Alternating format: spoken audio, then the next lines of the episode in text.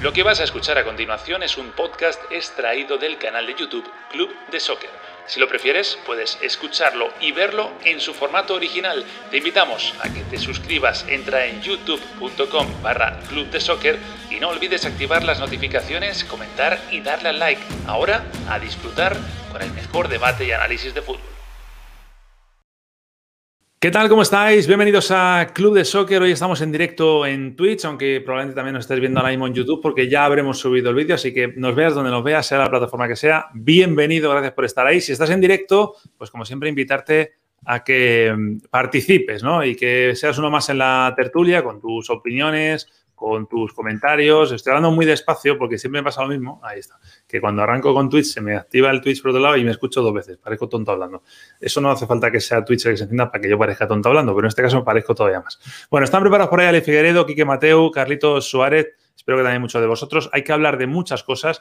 Hoy ya se ha cerrado la, fecha FIFA. A partir de mañana o de esta noche mismo ya empiezan a volar todos los futbolistas a sus clubes para afrontar de nuevo un tramo crucial de temporada tramo final, el tramo decisivo, y nos deja muchas conclusiones. Eh, por ejemplo, lesionados importantes, el caso de Lewandowski es el más grave de todos ellos. Eh, nos deja también eh, equipos que han generado muchas dudas, la propia Francia, España no está jugando del todo bien, Alemania hoy se la ha pegado en su casa contra Macedonia del Norte, ha perdido 2 a 1. Tremendo, tremendo lo que estamos viendo. Pero además hay que hablar ya de clubes, hay que empezar a calentar un poquito las cosas porque en el Barça está ese debate de quién puede ser el próximo delantero. Eh, se habla de, de Kun a raíz de que eh, confirmó que se marchaba del Manchester City, se habla de Lukaku, se habla de Depay, se habla de Haaland, el mismo día precisamente en el que se ha descubierto ya ese estudio de cómo está el Barça por dentro y parece que está bastante peor de lo que esperaba eh, la Porta. Hablaremos de eso, hablaremos del Madrid. Hoy el AS ha salido en portada con el plan B por si se va a Zidane, que es un doble plan B. Joaquín Lowe, por un lado, que ya deja la selección alemana. Raúl González Blanco, que está en el Castilla. Bueno, vamos a ver qué les parece, como digo, todo esto. A, Carlitos, a Quique y a Figue, que están por ahí conectados. Así que venga, voy a poner sintonía. Arrancamos ya de una edición de Club de Soccer.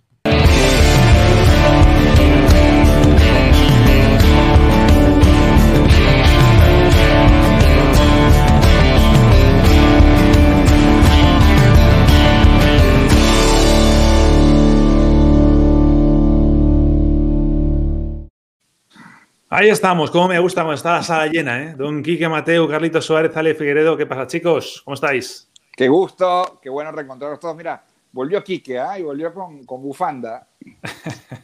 Sí, volví, sí, sí, pero no engañéis, porque vuestra sonrisa tiene que ver con el gran titular con el que hoy ha abierto Club de Soccer. Nacho García, abro comillas, hoy parezco más tonto que otras veces. Normal que te quedas, te quedas con la parte que te interesa. ¿Eh? Que veo que te quedas con la parte que te interesa. Además, me viene, me viene muy bien que lo digas tú, que eres un gran experto en Twitch, así que, bueno, pues evidentemente. Yo me quedo solo consejo. con las cosas, yo solo me quedo con las cosas importantes. Así es que, por cierto, saludos a todos. Hace tiempo que no nos juntamos y yo tenía ya ganas, ¿eh? Porque, sobre todo estas semanas que no hay liga, yo tengo que deciros que no sé si os pasa, yo me aburro mucho. Porque al final, la actualidad, la información, el movimiento que genera una selección, por ejemplo, la española aquí en España, no tiene nada que ver con los, los los dimes y diretes de Madrid, Barcelona y compañía todas las semanas. Eso es muy de España, ¿eh? De muy de España. ¿no? Mira, Figue y Carlitos sí. están seguros con, con, con, con, ansiedad de que no han podido ver partido de su selección este, en esta fecha. Tal FIFA, cual, sí. tal cual. Fue una, una fecha FIFA muy distinta para todos porque, bueno, no tuvimos la, la doble fecha que estaba prevista por, por la Conmebol, camino a Qatar. Y, y, sí, es distinto, cambió absolutamente todo para, para nosotros, estar pendientes de, de cosas diferentes a las que estábamos eh, en, en, en, otras épocas, ¿no? Si todo hubiera transcurrido normal. Pero hablando de Quique y, y de este re, lindo reencuentro, yo quiero evocar la última vez, creo que fue la última vez que compartí con él el club de soccer. Él estaba relajado en una playa con, con eh, la vista al mar, eh, degustando unos ricos bocaditos. Bueno, eso ya es eh, cosa verano, del pasado, ¿no? Este, claro, por eso. Así que bueno, este, habrá que esperar para la, para la vuelta, ¿no? Era, era, era necesario recordar que ya, que ya pasó. Sobre todo hoy que está con bufanda, es el día en el que hay que decir eso principal, claro. principalmente. ¿no? Si os sirve de consuelo, os avanzo en rigurosa exclusiva la noticia. Figueredo, los tiempos de la playa volverán. Muy bien, eso, eso. El problema que tienes es que estás hablando con tres que están en Miami, con lo cual a nosotros envidia realmente no nos vas a dar, pero bueno, la gente que nos vea a lo mejor sí. Eso, es cierto. Oye, hay muchos temas de qué hablar, eh, pero antes de irnos a detalles concretos en lo futbolístico, eh, esto yo sé que es un tema recurrente siempre que hay un parón por fecha FIFA, que es el tema de los lesionados. Lo que pasa es que, claro, estamos hablando de que a ver, nadie es más que nadie, las lesiones todos los clubes las sufren, pero por ejemplo, lo que decíamos antes, el caso de, Robert Lewandowski, que va a perderse un rato. Pero para, para, pero ¿a quién le quieres hacer creer eso, que nadie más que nadie? Eh, a, todo el mundo, es que es así. Eh, ah, bueno, pero no, no, pero no, es, no, es, verdad. Desde el punto de vista futbolístico, eh, no es lo mismo que se lesione Lewandowski que el tercer suplente del Bayern Múnich. Pero para el club que se le lesione un jugador titular, aunque sea el Bayern, el Valladolid o el Escalería de arriba, es un drama, sea quien sea jugador. Eso sí, es lo que me sí. No, no, eso, es cierto. Sí, sí, que es un problema la lesión, sí. Exacto. Bueno, en, todo, caso, bueno, más allá de que Nacho acaba de comparar al Bayern de Múnich con el Valladolid, que bueno, podríamos abrir un debate. ojo, eh, ojo, en temperatura estamos ahí, ¿eh? Es verdad, es, es verdad que los clubs están atados de pies y manos porque ahí FIFA controla la situación siempre y es el es siempre el mismo debate, ¿no? Que cuando se lesiona un jugador importante siempre volvemos, es que le pagan los clubes y todo esto está muy bien, pero si tú le dices a Lewandowski, ¿qué prefiere? ¿Jugar por su país para jugar un mundial o una eliminatoria de Champions que juega todos los años? No hace falta que os diga yo lo que él contestaría. Quiero decir que al final los jugadores son los primeros que quieren estar con sus selecciones, si no, no irían. Entonces, no, no hay que buscar responsables. Las lesiones son parte del fútbol, los jugadores se lesionan y quizás de lo que sí que hay que hablar es de las consecuencias. ¿Por qué? Porque el Bayern de Múnich sin Lewandowski es un equipo, bueno, es como el Borussia Dortmund sin Haaland, ¿no? Son equipos completamente diferentes y eso yo creo que sí que va a afectar en una eliminatoria a priori tan igualada como la que tiene de Champions. En el yo creo que la polémica, celebrando, no tengo ninguna duda. ¿eh? Seguro. Y la polémica viene, Nacho, quizás porque fue una triple fecha y por el rival, y por el rival. ¿Con quién se relaciona? Con Andorra, con Gibraltar. Entonces, el, debate, ¿no? Dices, yo le pago una millonada a este jugador, es mi estrella, y en el partido importante no lo puedo tener porque el técnico decidió ponerlo con Andorra, o con San Marino, o con Moldavia. Es decir, yo sé que son las eliminatorias europeas, pero yo creo que la triple fecha puede dejar algún cuestionamiento por parte de no, os voy, a poner un ejemplo, os voy a poner un ejemplo de hoy mismo. Hoy España ha jugado contra Kosovo en Sevilla, ha ganado 3-1. Eh, Ramos yo creo que podemos coincidir todos que actualmente es la gran estrella que queda de la selección, de la, de la selección que lo ganó todo, solo queda Ramos, ¿no? Ramos hoy ha jugado cinco minutos. Lo ha sacado en el 85. Lo ha sacado para que, para que computara, para que computara un partido más con la selección, pero no para que jugara, ¿no? Por aquello de que Lewandowski hoy en España era Ramos y no lo ha sacado a jugar contra la Kosovo de turno, que en este caso era Macedonia del Norte. bueno, acá, acá abajo con Carlito, ¿no? Y, él me va a entender mucho más que quizás Nacho y, Quique, no porque no, no tengan la lógica para, para seguir el razonamiento, pero ¿cuánto refleja esto aquello de que las eliminatorias sudamericanas tienen un nivel de competitividad que no existe en otras partes del mundo, porque es el lujo que se da a España con Sergio Ramos. No se lo puede dar ninguna selección ¿por qué abres, por qué abres de Sudamérica. No, no, no, y bueno, no, pero, es, pero es una hermosa realidad. Es una hermosa realidad. Es decir, cada vez que arranca la eliminatoria europea, ya saben cuáles son los equipos que no van a estar en el Mundial. y la lista es enorme. yo no voy a decir que sean menos importantes ni que sean menos justas, pero es no, no, no, son igual, son igual eliminatorias. No, en eliminatorias eh, sudamericanas tienes mucho más margen para reaccionar. Si tú pierdes como hoy, que es Alemania, que te la pegas contra Macedonia del Norte, no tienes tantos partidos para reaccionar. Sin embargo, que Alemania no va a estar en el Mundial de Qatar? Pues no lo sé, de momento es tercera. Ahora mismo no iría, ¿eh? Ahora mismo Varias cosas importantes. Pero hay, ya, pero es que estáis hablando de cosas totalmente diferentes. A ver, yo que estoy, yo que estoy en Europa, eh, yo sigo las eliminatorias sudamericanas porque me parecen de una competitividad y de una igualdad espectacular. Es decir, Bolivia recibe a Argentina y nadie le pone un 2 a esa quiniela. Nadie sabe qué va a pasar. Cuando hay una Argentina-Uruguay, da igual si uno viene bien o viene mal. Sabes que ese partido es a cara de perro cuando tienen que ir a Venezuela, cuando tienen que jugar contra Colombia. Es decir, son partidos espectaculares todos. Desde ese punto de vista, en Europa no pasa eso. ¿Por qué? Porque en Europa es verdad que hay muchas más selecciones, por lo tanto, hay que repartir muchos grupos. Que no se puede igualar, es que no se puede comparar. Yo es lo que siempre he defendido, que no se puede comparar. No, no, no, porque en un sitio son 10 países y en otros son. No, no, no, pero, pero, pero, claro, pero no, no, no, pero no pasa por la cantidad. No, pero pasa por el desnivel. Sí, porque tú no, puedes pasar por la cantidad de todos, de 35. No, no pasa por la cantidad, Nacho. No, no, no, no. Estás desviando el debate. Lo que está diciendo Ale es que el nivel competitivo de las X, las que sean, selecciones de la sudamericana, no tienen nada que ver con el nivel X de las que hay en Europa. en Europa hay 10 muy buenas y 10 mediocres. Y normalmente las 10 buenas selección. No hay, Pero es que no hay, una sola selección en Sudamérica.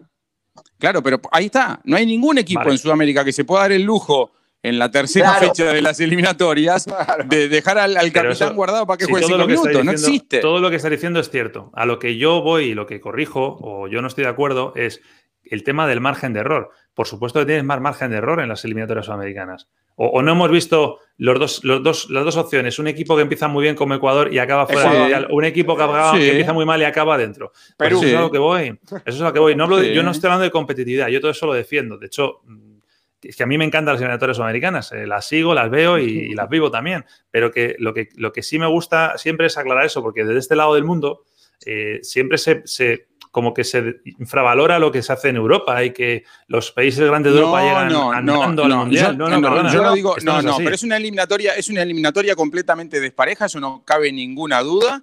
Y que hay un equipo selecto de países que tienen en un 85% asegurada su clasificación, nadie lo puede discutir. En Sudamérica es cierto lo del margen de recuperar, pero también es cierto que la diferencia es mucho menos amplia que la que existe en, el fútbol europeo. vamos a hacer una cosa. vamos a hacer una cosa. Espera, espera, os, dejo hablar ya. Espera, vamos a quitar a, a Joao Félix. Espérate, que me estoy. Vamos a hacer una cosa. Vamos a repasar, que yo lo quería hacer después, pero ya que lo decís, lo vemos. Vamos a repasar cómo han sido las jornadas en Europa. ¿De acuerdo? Perfecto.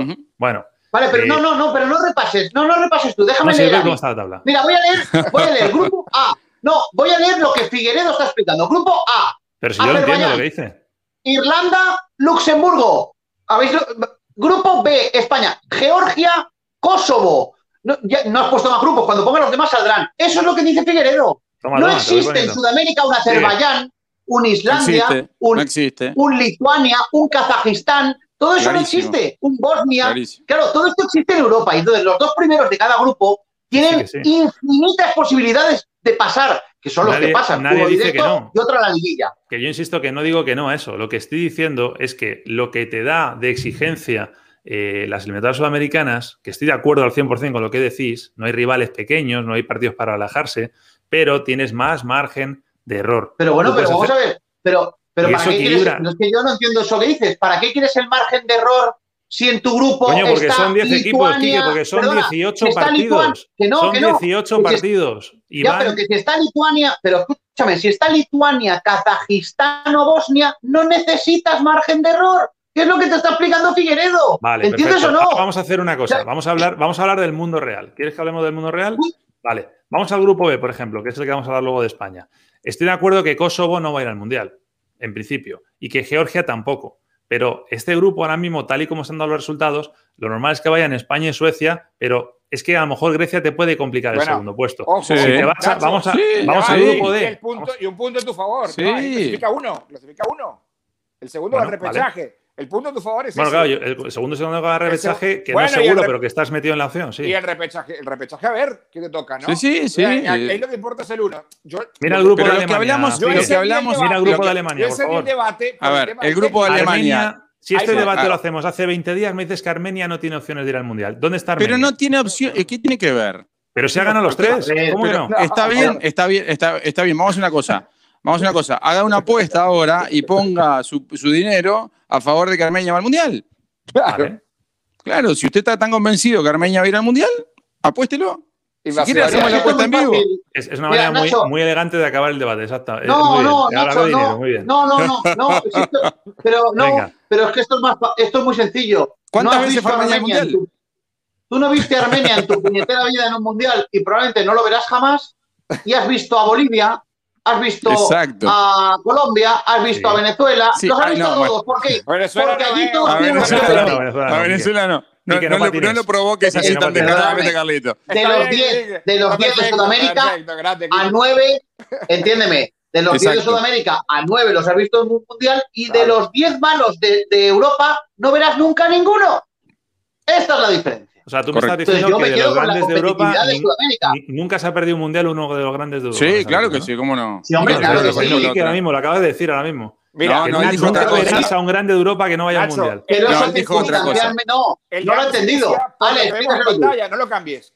Polonia no, él dijo otra cosa. frente a Andorra, contra Andorra. Es decir, allí es donde va el debate cómo el técnico de Polonia pone a Robert Lewandowski, que jugó el partido anterior completo, lo pone a jugar frente a Andorra. Yo sé que es Polonia, que tiene que chocar con Inglaterra. Que, empató con Hungría y por eso lo hace. Le, sobra, no le sobra mucho a Polonia, pero hermano, es Andorra. Y luego tienes otro partido frente a Inglaterra. Guarda Lewandowski frente a Inglaterra, no lo ponga frente a Andorra que fue lo que hizo Dinamarca durante toda la fecha. Sí, Dinamarca tiene nueve puntos. hay algo, todo el grupo. Hay algo que, me parece también oportuno manifestar con respecto a eso, Carlitos, porque también encontramos el razonamiento de muchos clubes que dicen, bueno, ¿para qué los convocan si no los ponen? Es decir, también hay una presión que tienen los propios técnicos de las, de las selecciones de usar a los jugadores para evitar eh, eh, eh, el resquemor a nivel de clubes, ¿no? Es decir, porque hoy decía aquí que al final la FIFA es la que manda, más o menos, ¿eh? La, la Conmebol se quedó sin la actividad precisamente por la fuerza de los clubes de Europa.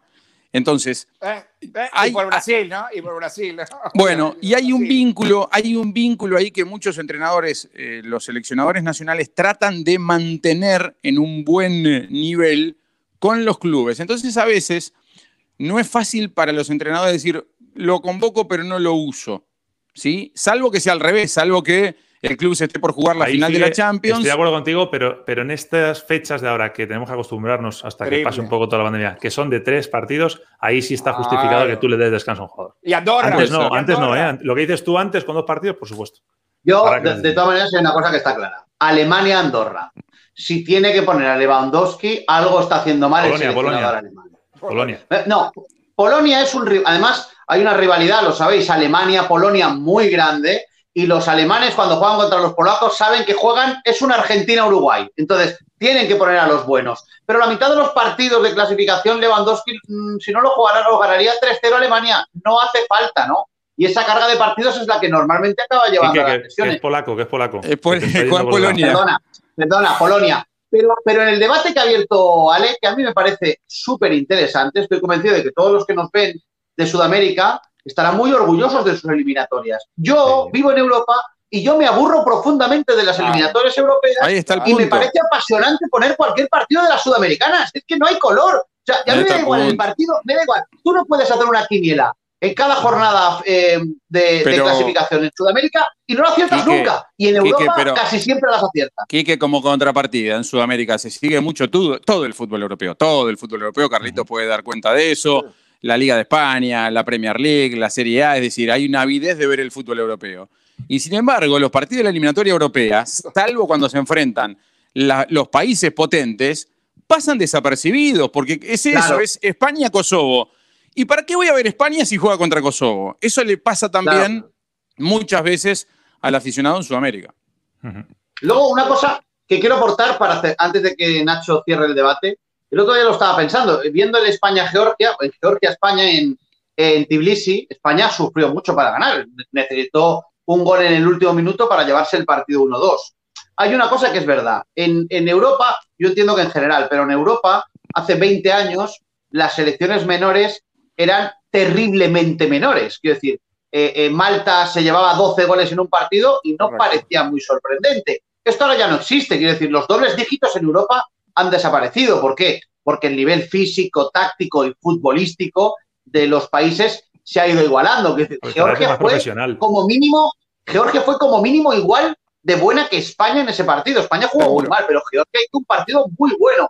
Entonces, desde ese punto de vista, ahora uno no va fuera de casa pensando que como va Georgia, Moldavia, va a ganar con la gorra. No, eso ya no ocurre. Lo de hoy de Macedonia no es una broma. Macedonia del Norte hoy ha ganado en Alemania. Es que eso es, era imposible, imposible hace 20 años. Entonces, el fútbol afortunadamente está evolucionando. A mí eso me gusta. Te hace la, coña, te hace la coña porque sobre todo hace 20 años no existía Macedonia, pero sí, en un país... no, pero entiéndeme, pero, pero hace 20 años sí que le metieron 12 a Malta en una España-Malta. Claro. Entonces, y eso hoy es imposible. Pero aunque esa igualdad se está acercando, futbolísticamente hablando, entre España y Georgia sigue habiendo una distancia sideral, cosa que no existe en ningún caso en Sudamérica. Bueno, me la pones votando porque, como dices, perdona, termina, Carlitos. No, no, no, sería bueno, eh, y lo escuchaba el otro día un compañero decirlo, eh, quizás imitar el, ejemplo de CONCACAF para, para UEFA. Es decir, los, los pequeños se eliminan, esperan los grandes, los ya sembrados, y que vayan al Mundial a pelear con ese, no puede ser un hexagonal como sucede aquí, donde México, Estados Unidos y Costa Rica esperan a los demás, sino que tengamos a España, Italia, Alemania, esperando que los pequeños se maten entre sí. Porque se pierde mucho tiempo y, es lo que te digo, pierdas unos partidos, pierdas jugadores. Y el tema ahí es el dinero, Carlitos. Eh, el tema que le vas a decir al Bayern Múnich ahora que, que, que, es el que le paga a Robert Lewandowski y que no va a estar en este partido. Bueno. El, tema ahí, Carlos, es, yo creo que es el dinero, que si se reestructura así, en, en, CONCACAF lo puedes hacer porque México por sí solo organiza un amistoso contra quien sea y te va a generar ese dinero. Pero ahí obligarías un poco a, las grandes selecciones eh, europeas que pasaran a esa fase final que tú dices, en este caso no sería un hexagonal, eh, pues a tener que jugar muchos amistosos. Y al final, pues eh, yo creo que sería algo extraño. A lo mejor la fórmula puede ir por esa, ese nuevo invento de la UEFA Nations League, algo así, ¿no? Y, sería parecido a lo de Conca Champions, entre comillas, o sea, CONCACAF. Pero bueno, es, complicado. Eh, iba a decir, decía antes Quique, que, que, la distancia entre Georgia y España debería de ser más, más grande. Claro, no con esta España, ¿no? Es decir, eh, y aprovecho para abrir un poco ese tema porque aquí que lo querías tratar. Vamos a ver, a ver rápidamente un poco cómo están los, los grupos, todos, eh, por, más que nada por localizar los equipos que están en apuros de los grandes, ¿no? Es decir, en el grupo A, Portugal eh, tuvo un empate con Serbia, que son los dos que se lo van a jugar, es decir, que han empatado entre ellos. otra cosa. Sí, eso es cierto. ¿Cómo, cómo, cómo no hay bar, muchachos? ¿Cómo no Increíble. Ir al mundial, ¿cómo no hay bar? Después de la mano de Henry Increíble. y todo lo que se ¿cómo no hay bar? la explicación, la explicación, que no es mi argumento, que yo defiendo que debería jugarse siempre con VAR, es porque hay algunas federaciones que no tienen capacidad para poner el VAR. Entonces, igual. yo no estoy de acuerdo. No, que no jueguen, no, pero, pero que, se, que se financie de alguna manera. Es decir, eh, que jueguen siempre en ese estadio y se instale para toda la fase de clasificación y punto. Los cinco partidos que vas a jugar de local los juegas con ese sistema. Pero bueno. No tiene, no tiene mucho sentido porque además se ha demostrado para aquellos que discuten todavía el VAR, que aunque no os lo creáis, todavía hay gente que lo discute. Eh, el otro día se demostró lo mucho que se echa de, de, menos el VAR hoy cuando no lo tienes. decir, hay un gol de Cristiano Ronaldo así de grande y el árbitro no lo ve.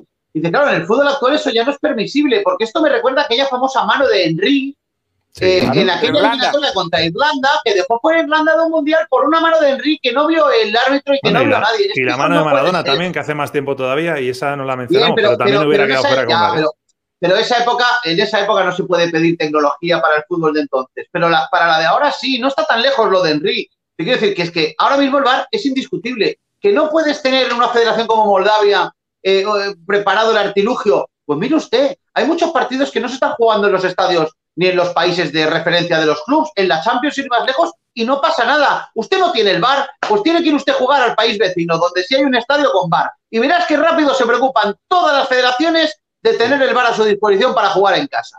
Es una cuestión de que te obliguen a hacerlo, ya está. Eso o, que lo financie UEFA, que, evidentemente no se van a gastar ni. hay algo, que dinero tienen, ¿eh?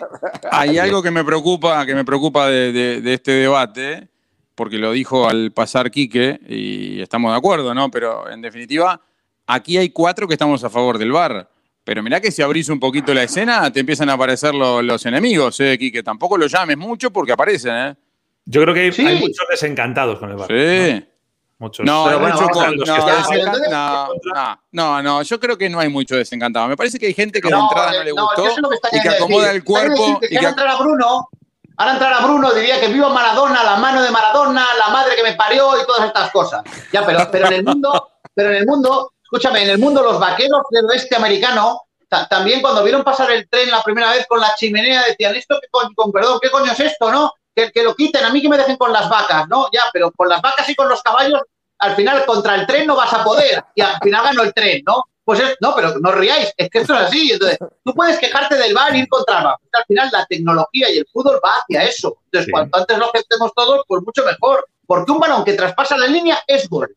Punto. Y no puede ser que según el árbitro no sea gol. No, si es gol, es gol. Y le han quitado dos puntos a Portugal, pero mañana le quitan la clasificación para un mundial. Es que eso no puede ser. Ojalá, ojalá no se dé, porque entonces sí vamos a tener ahí un tema importante. Bueno, de lo, dicho, son los dos equipos que están liderando ese grupo. En el grupo B se la van a jugar en principio entre España y Suecia, que por cierto es el próximo partido. En septiembre ya, dentro de mucho tiempo, será en Suecia, eh, Suecia-España.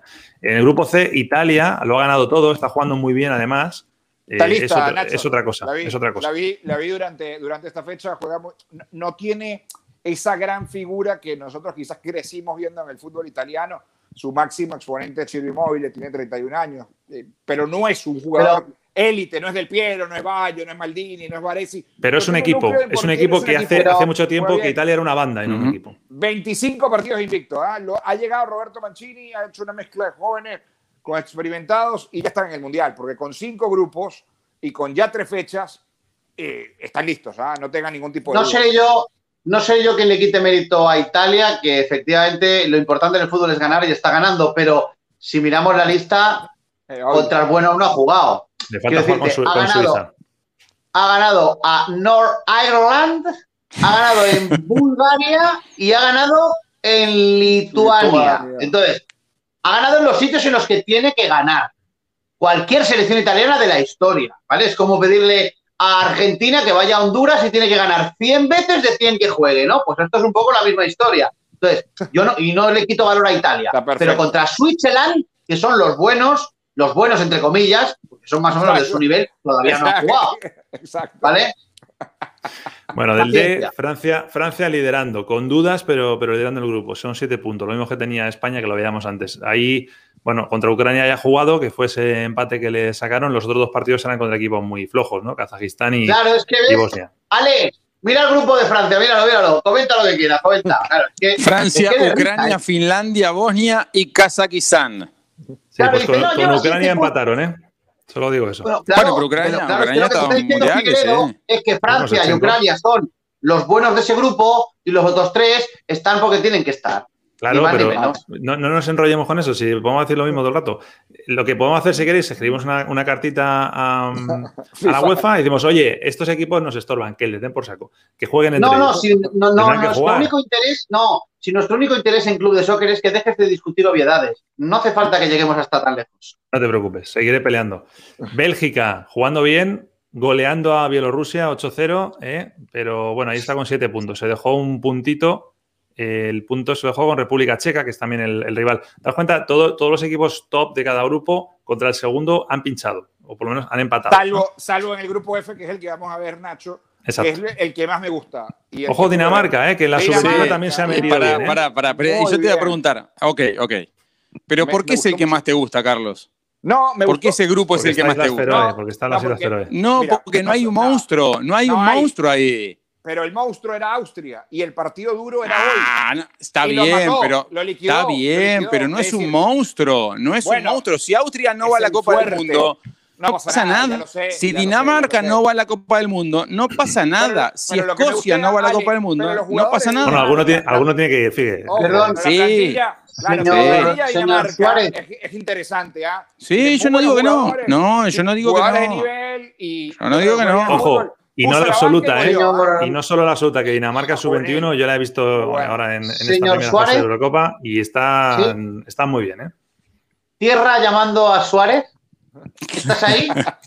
Estoy en Copenhague. Atención.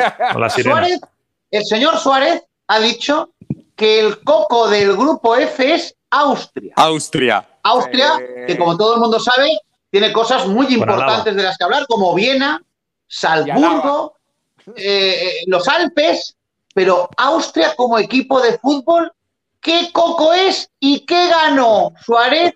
¿Qué ganó en la historia del fútbol Austria para que tú digas que es el coco del grupo? tenemos, un partido histórico en España 82, ¿no? Tenemos un partido histórico en España 82, ¿no? Está Moldavia, está la Feroe. Para los pero vamos, el mejor. Escúchame, yo no quiero dar la razón a Figueredo, pero es que en ese grupo no hay ninguna de las selecciones que puede ganar el Mundial. Por eso, y por eso le gusta a Carlito, por eso le gusta a Carlito. Eh, ojo, y nos gusta. A mí me gusta porque te das cuenta de que de cada cinco partidos, en tres puede pasar cualquier cosa, y es verdad, y eso hace el grupo atractivo, pero no competitivo. Atractivo y competitivo son dos cosas diferentes. De todos esos, ninguno jugará los cuartos de final del Mundial, probablemente. Tú en tu caso eres las dos cosas, eres competitivo bueno, y perdón, atractivo. Perdón, Austria es uno de los favoritos para ganar el Mundial, como todo el mundo sabe. de grupo, si estáis la feroz. más, más, allá de eso, que es cierto, es verdad que tampoco Austria son cojos, ¿eh? que la mayoría están en Bundesliga, hay un tal Alaba que van a pagar una pasta por él, o sea que, no es un mal equipo. Eh, sí, sí. Ojo, eh, no sé si Carlitos Soto que ha visto más eh, estos partidos europeos esta, esta, fecha FIFA. Turquía es de las que mejor sensación han dejado, ¿eh? Jugó muy bien, jugó muy bien. Y le ganó a Países Bajos. Le ganó bien. 4-2. Sin ningún tipo de duda. Además, deja muy parejo el grupo porque está claro que Países Bajos debería ser el líder, que Turquía iba a competir y la gran Noruega de Erling Haaland, de Odegaard y compañía mm, ha sumado y está allí con seis puntos, pero no ha deslumbrado a todo. Perdió con Turquía. Pero bueno, Perdón, una, una, una perlita, una perlita con lo que dijo el entrenador de, de, los Países Bajos, de Boer, sobre Julio Rivas, que es el entrenador uruguayo que dirige a, a Gibraltar. Ese partido terminó 7 a 0 y en la conferencia de prensa de Or lo trató de antifútbol a la propuesta de, Julio Rivas.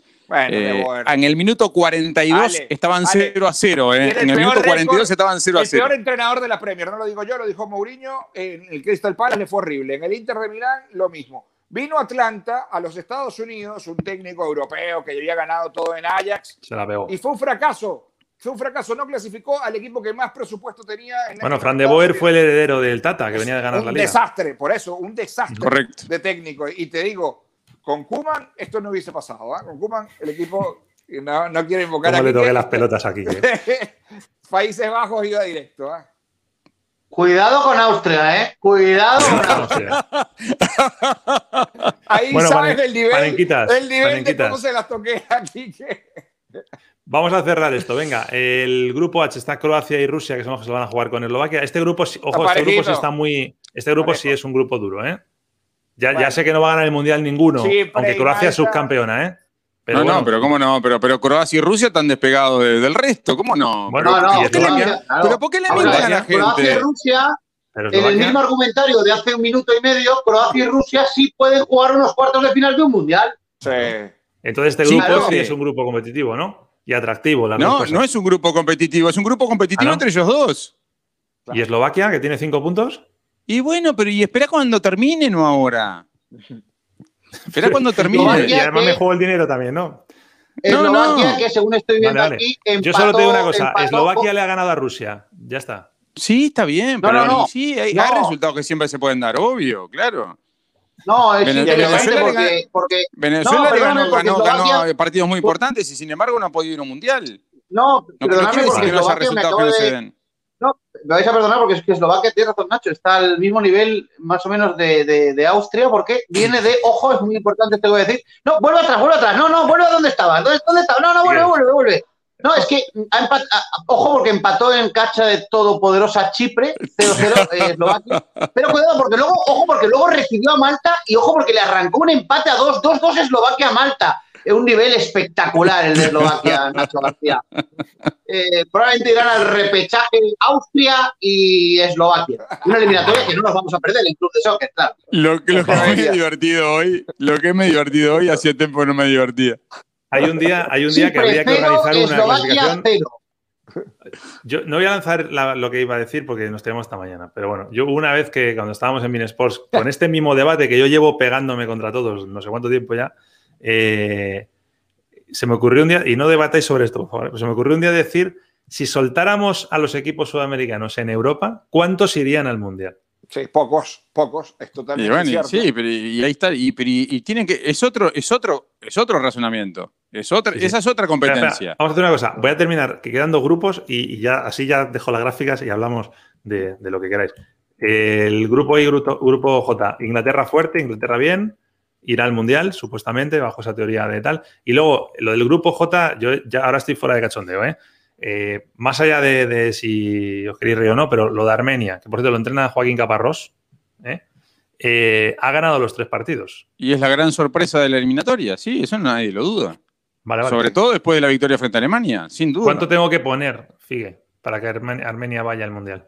No, yo creo, yo creo que Armenia no va a ir al Mundial, pero son dos cosas distintas. Por eso, pero me ha dicho que me juegue el dinero. No, no, y sos vos el que sabes cuánto puedes poner.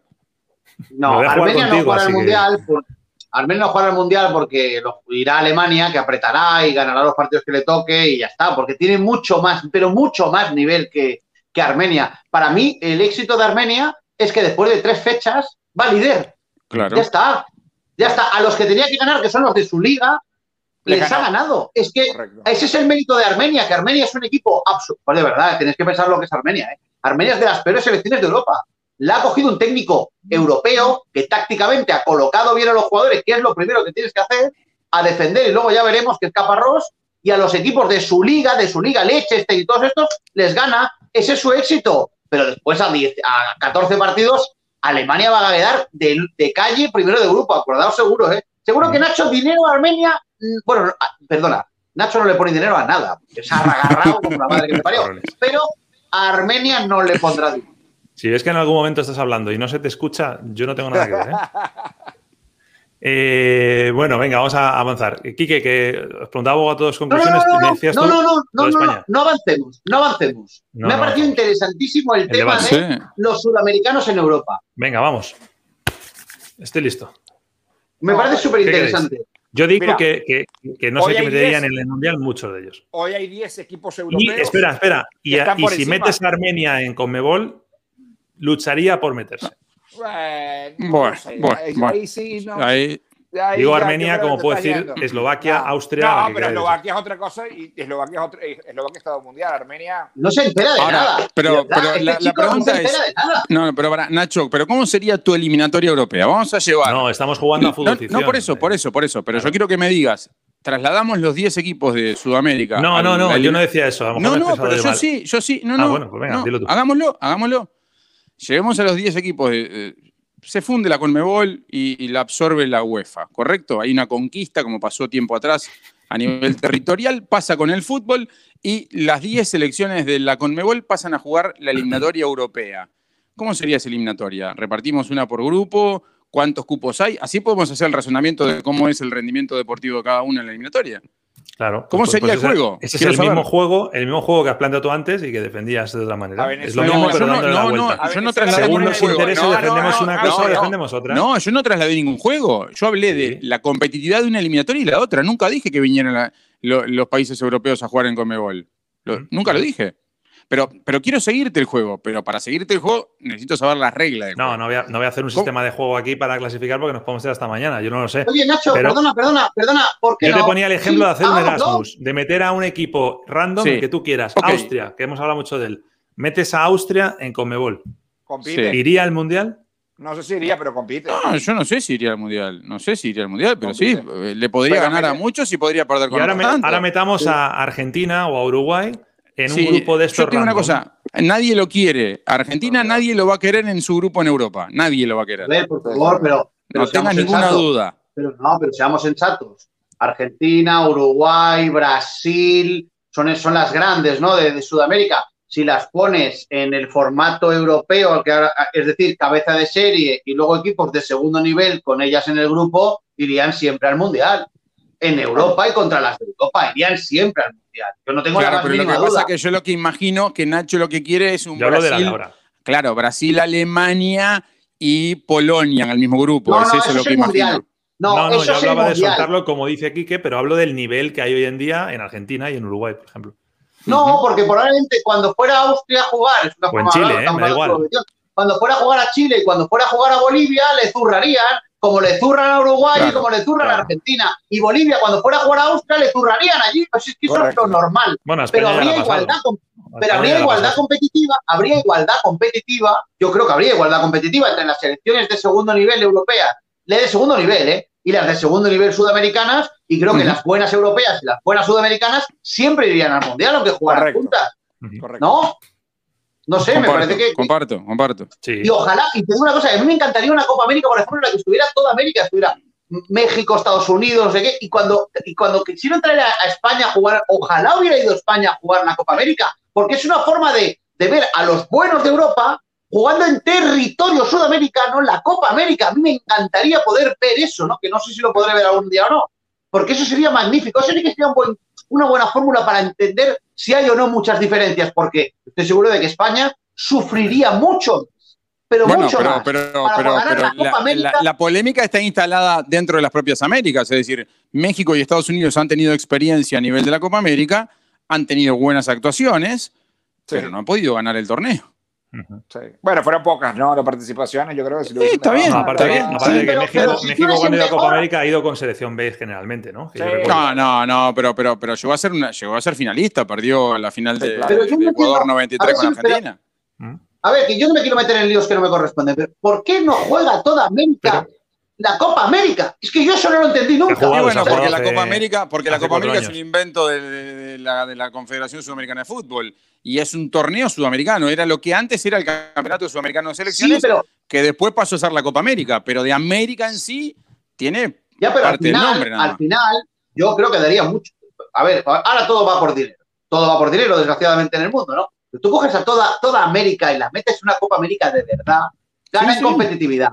Todos los países metidos en el lío. de acuerdo. Sinceramente. Sí, el hexagonal, todas estas que juegan. No, pero, pero, pero ¿usted, de acuerdo, ¿usted de acuerdo conmigo que lo que se juega eh, en Centroamérica y en, y en, en, Norteamérica la no tiene nada que ver con la Copa América? Son torneos menores. No tienen ningún interés, no tienen ninguna importancia. Júntanos a todos en la Copa América. ¿Qué es lo que hace la Eurocopa en Europa? Que pone a bueno, pero también ahí volvemos al tema de Nacho. Es muy atractivo, pero. Es un tema de dinero. No, de dinero, de distancias, de muchas cosas. Al final es, por lo mismo que no se juegan las condiciones de clubes. Pero, a ver, Nacho, por favor. ¿tú sabes, ¿tú sabes, dónde está Moscú? ¿Tú sabes dónde está Moscú?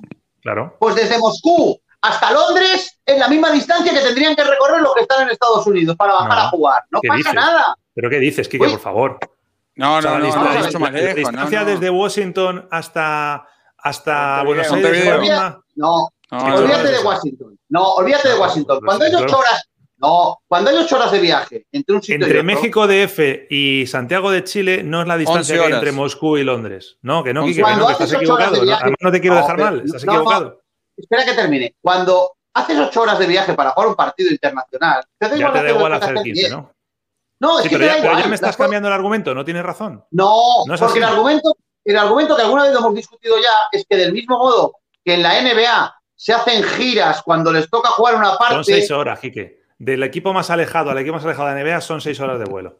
Y tú estás hablando de otra cosa que no tiene que ver. Pero me da lo mismo. Si tú tienes fase de clasificación y Estados Unidos tiene que jugar en Chile y en Argentina, juegan dos fechas seguidas en el mismo sitio. Es que tan difícil no es. Es querer hacerlo que no lo quieren hacer, ya está, no le demos más vueltas, no lo quieren hacer. Si todo se puede hacer si quieres. Sí, sí, que se puede hacer. Si yo no digo que no se puede hacer, lo que yo te estoy diciendo es que no es comparable el ejemplo que tú me has puesto con la realidad aquí. Es distinto. Las distancias aquí son multiplícalas por dos, no tiene nada que ver. Bien. Eso es lo que te estaba criticando. No, que si sería bonito sería maravilloso, si lo es. A mí me encantaría. Es que eso no, pero, pero, eso no vale para la Copa América. Porque la Copa América es un torneo que se juega en un mes, vas una vez. ¿Qué coño más dará el tiempo que tengas que hacer un viaje una vez? No importa. Vale. Vamos a pasar página, que no nos ponemos de acuerdo. Además, estamos diciendo lo mismo, pero cada uno de una manera, para enfadarnos. No, no, eh, no, no, no. Sí, sí, sí, sí, sí, Este, bueno, que quiero cambiar de tema este ya. A tomar por este, ya no se escucha, Quique. Adiós, Quique. No se te está escuchando. No, no, eso, eso, eso, es un golpe muy bajo. Yo lo voy a decir, por, lo voy a decir por Quique. Ojo con Austria. Nada más. Termina, termina, termina. Ya estás abierto, ¿eh? Te, te he cerrado dos segundos. Este y este y yo pensamos lo mismo. El debate no es entre nosotros, es contigo. No te equivoques. Eres tú el disidente, no te Todos contra Nacho, todos contra el presidente. bueno, queréis cambiar de tema porque se nos va la hora. En contradirección eres tú. Venga, perfecto.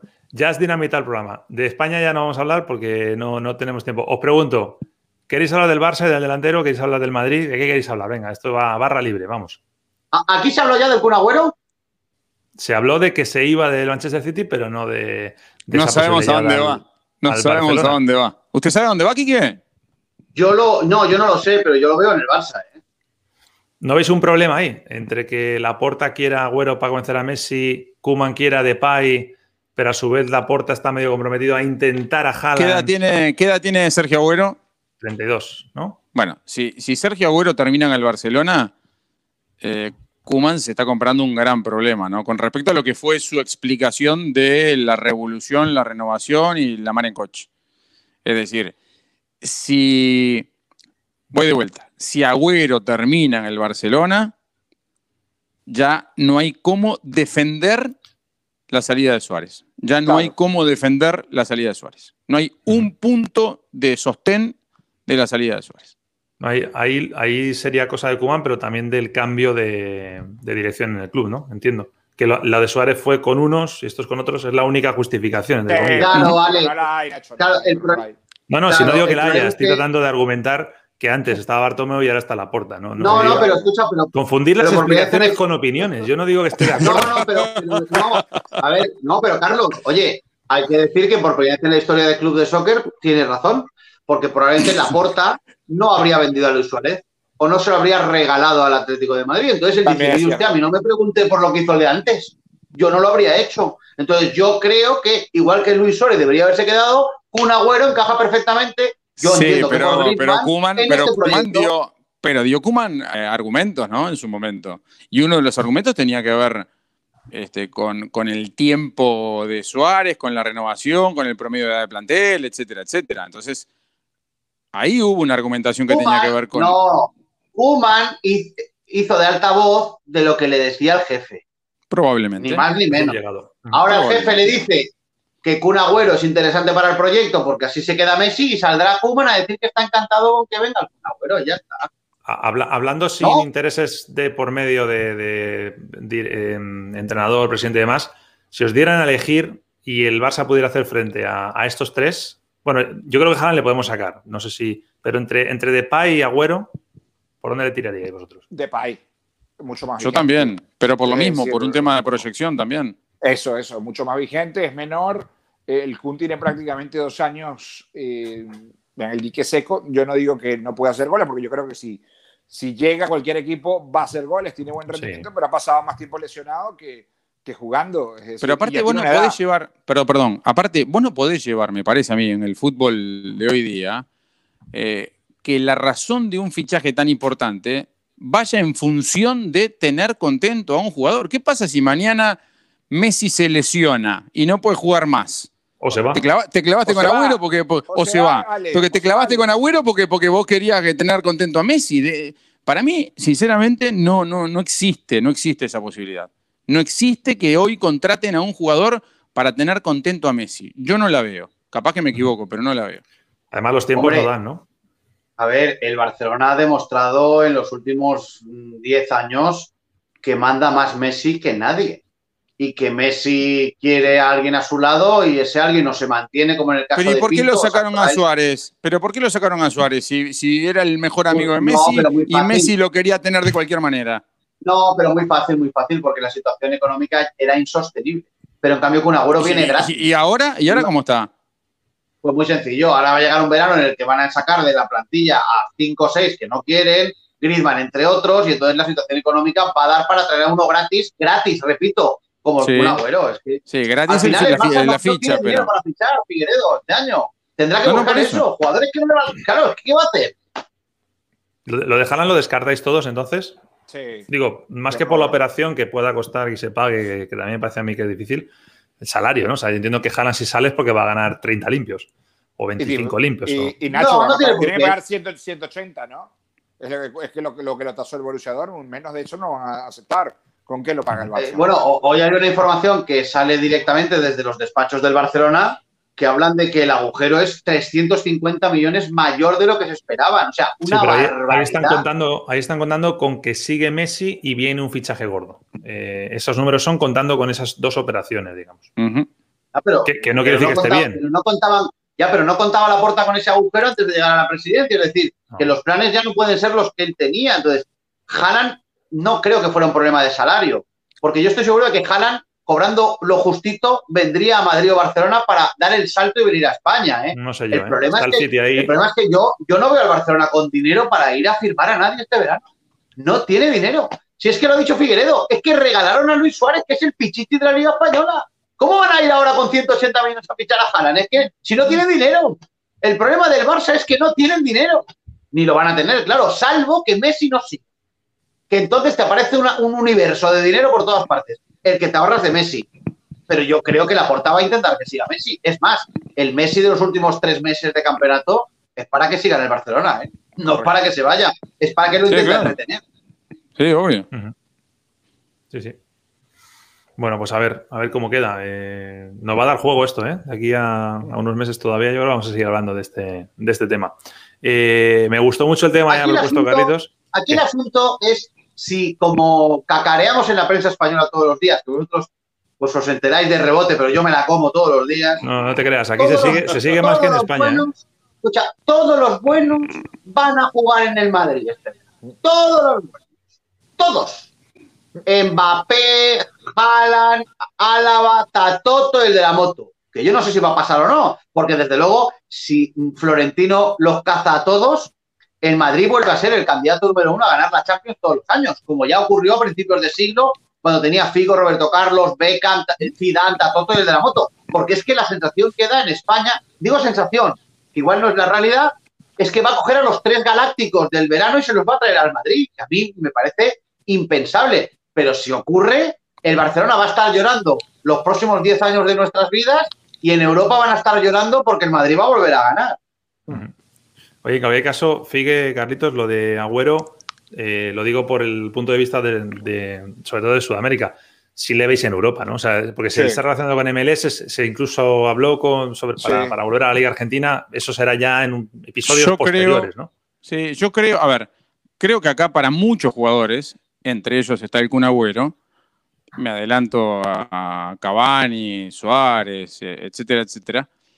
Eh, el tema del Mundial de Qatar 2022 es como, como, como un mojón, un, faro demasiado claro como para que ellos dejen el fútbol europeo antes de la cita mundialista. Yo creo que después del Mundial se podrá dar cualquier tipo de historia, pero hasta el Mundial los veo a todos jugando en Europa. Sí, habrá que ver cómo, cómo, cómo, cómo puede afrontar el, el Kun el próximo año, ¿no? Si lo puede afrontar sano, porque yo, por ejemplo, de Suárez y de Cavani no tendría tanta duda y comparto lo que dice Ale, yo creo que los veo en mucho mejor forma pensando en Qatar. Pero yo no sé si el Kun le da para aguantar otra temporada en el máximo nivel en el fútbol europeo. Tiene que demostrarlo, tiene que jugar y, y, si no, Aquí la MLS lo va a estar esperando, pero con, los brazos abiertos. Y yo creo que es un destino atractivo. Higuaín, que estaba vigente, que yo sentía que podía estar todavía vigente en Europa, decidió venir aquí a los Estados Unidos. Pero es otro tema. Él renunció a la selección. Se cansó de esa presión. Él lo dijo, estaba harto ya de esa presión en el Madrid, en el Napoli, en la Juventus. Pero es un jugador que también está a ese mismo nivel y que podría haber seguido compitiendo. Yo con el Kun tengo muchísimas dudas, muchachos, con el tema, el tema de lo poco que ha jugado y cuando ha jugado, cómo se ha visto. Y que no es el mismo, ¿eh? desde la lesión de rodilla que tuvo última, que tuvo que pasar por quirófano, es verdad que sí, a ver si Guardiola no está contando con él, no, no creo que sea porque le tenga manía precisamente, sino porque no, tiene nivel a lo mejor para un equipo Pero no olvidéis que el ritmo de juego que propone Guardiola en sus equipos no es el ritmo de juego de la inmensa mayoría, no de todos. Eh, a ver, no, no, vamos a compararlo. Liverpool, eh, eh, Bayern de Múnich, ahí no podría jugar porque esos van a todas pero el ritmo en el resto de Europa, un Agüero podría jugar en Italia donde quisiera y en España casi en donde quisiera, porque también el ritmo en España es muy inferior al que propone Guardiola en, el City y la Premier en general. O sea que en, otro nivel, quizás el Kun Agüero sí puede aguantar los partidos sin ningún problema y en todo caso complementar a otro gran delantero en otro gran club. Voy a poner un ejemplo que no será real, pero podría ser perfectamente el compañero sustituto o tal de Luis Suárez en el actual Atlético de Madrid, que juegan a otro ritmo, a otra velocidad, a otra cosa, no a correr, sino a contragolpear. Entonces, yo creo que si no se lesiona, sí que le queda. Pero yo escucho el razonamiento de Carlos y de Quique recién, y lo comparto. Eso es completamente antagónico al está para jugar en el Barcelona. Es completamente contradictorio. Porque el nivel es el mismo que el Atlético, dices. No, no, no, al contrario. Yo digo que, el, Barcelona debería estar por encima de eso. Es decir, si, están diciendo que no está para, para el gran nivel en Europa, bueno, el Barcelona debe buscar jugadores que estén para el gran nivel en Europa. Correcto. Salvo, salvo que tu objetivo número uno para llegar a ese gran nivel en Europa es Messi, Messi, sea Que sea un fichaje deportivo, claro, que sea un fichaje estratégico, por decirlo de alguna manera. Desde luego, si va al Barça, yo no creo que le vayan a firmar más de un año, ¿no? O sea, sería tipo Pero Cavani, Porque al final, si tú le firmas un año, le firmas un opcional con otro más y el rendimiento es bueno, ¿qué le estás diciendo a Messi? quédate. Mm. Tú te quedas y, vas a volver a ser feliz. Y en Barcelona, yo creo que no conciben el Barcelona sin Leo Messi.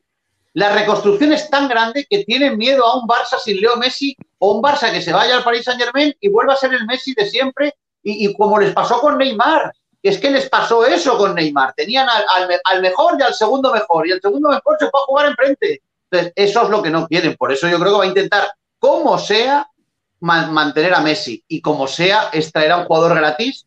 Hombre, es que va a encontrar pocos jugadores de ese nivel sin pagar dinero en un club de, en Europa, siendo además amigo el Kun de Messi, tiene muchas más probabilidades, lo digo con todo respeto, de ir al Barcelona, que ahora mismo no es un grande de Europa, no lo es, por mucho que el nombre lo diga, la realidad es otra, que ir a uno de los grandes de verdad, porque a los grandes de verdad Kun Agüero ya no le da, como dice Carlos.